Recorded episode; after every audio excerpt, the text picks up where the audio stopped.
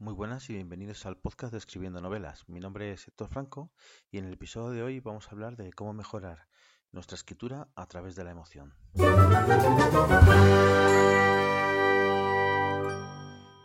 Como ya sabéis, pues es muy habitual que cuando estamos viendo una película o leyendo una novela,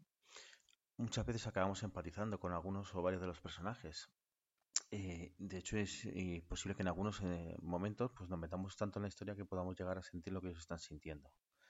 Es decir, muchas veces cuando estás viendo una película, si el,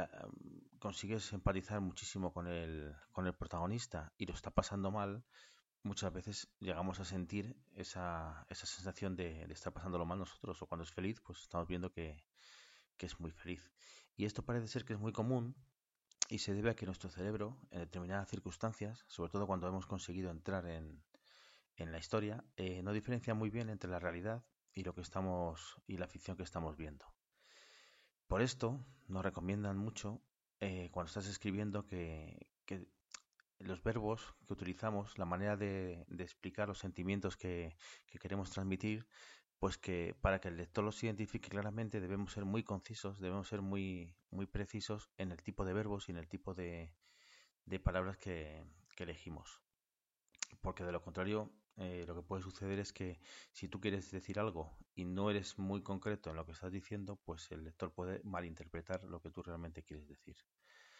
Eh, es recomendable escribir siempre por eso con un diccionario cerca, para que podamos saber exactamente lo que significan las palabras que estamos usando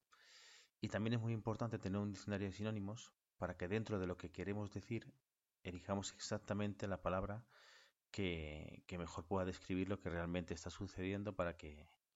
para que, como he dicho, pues el lector sepa exactamente qué es lo que queremos decir y aunque él lo interprete, pero que se, se adecue lo máximo posible a lo que queríamos eh, decir. Eh, este artículo lo he leído en sinjania.com, dejo la fuente al final de, las notas y como siempre recordar que, que todos los programas están subidos en escribiendonovelas.com. Muchas gracias y nos vemos en el siguiente episodio.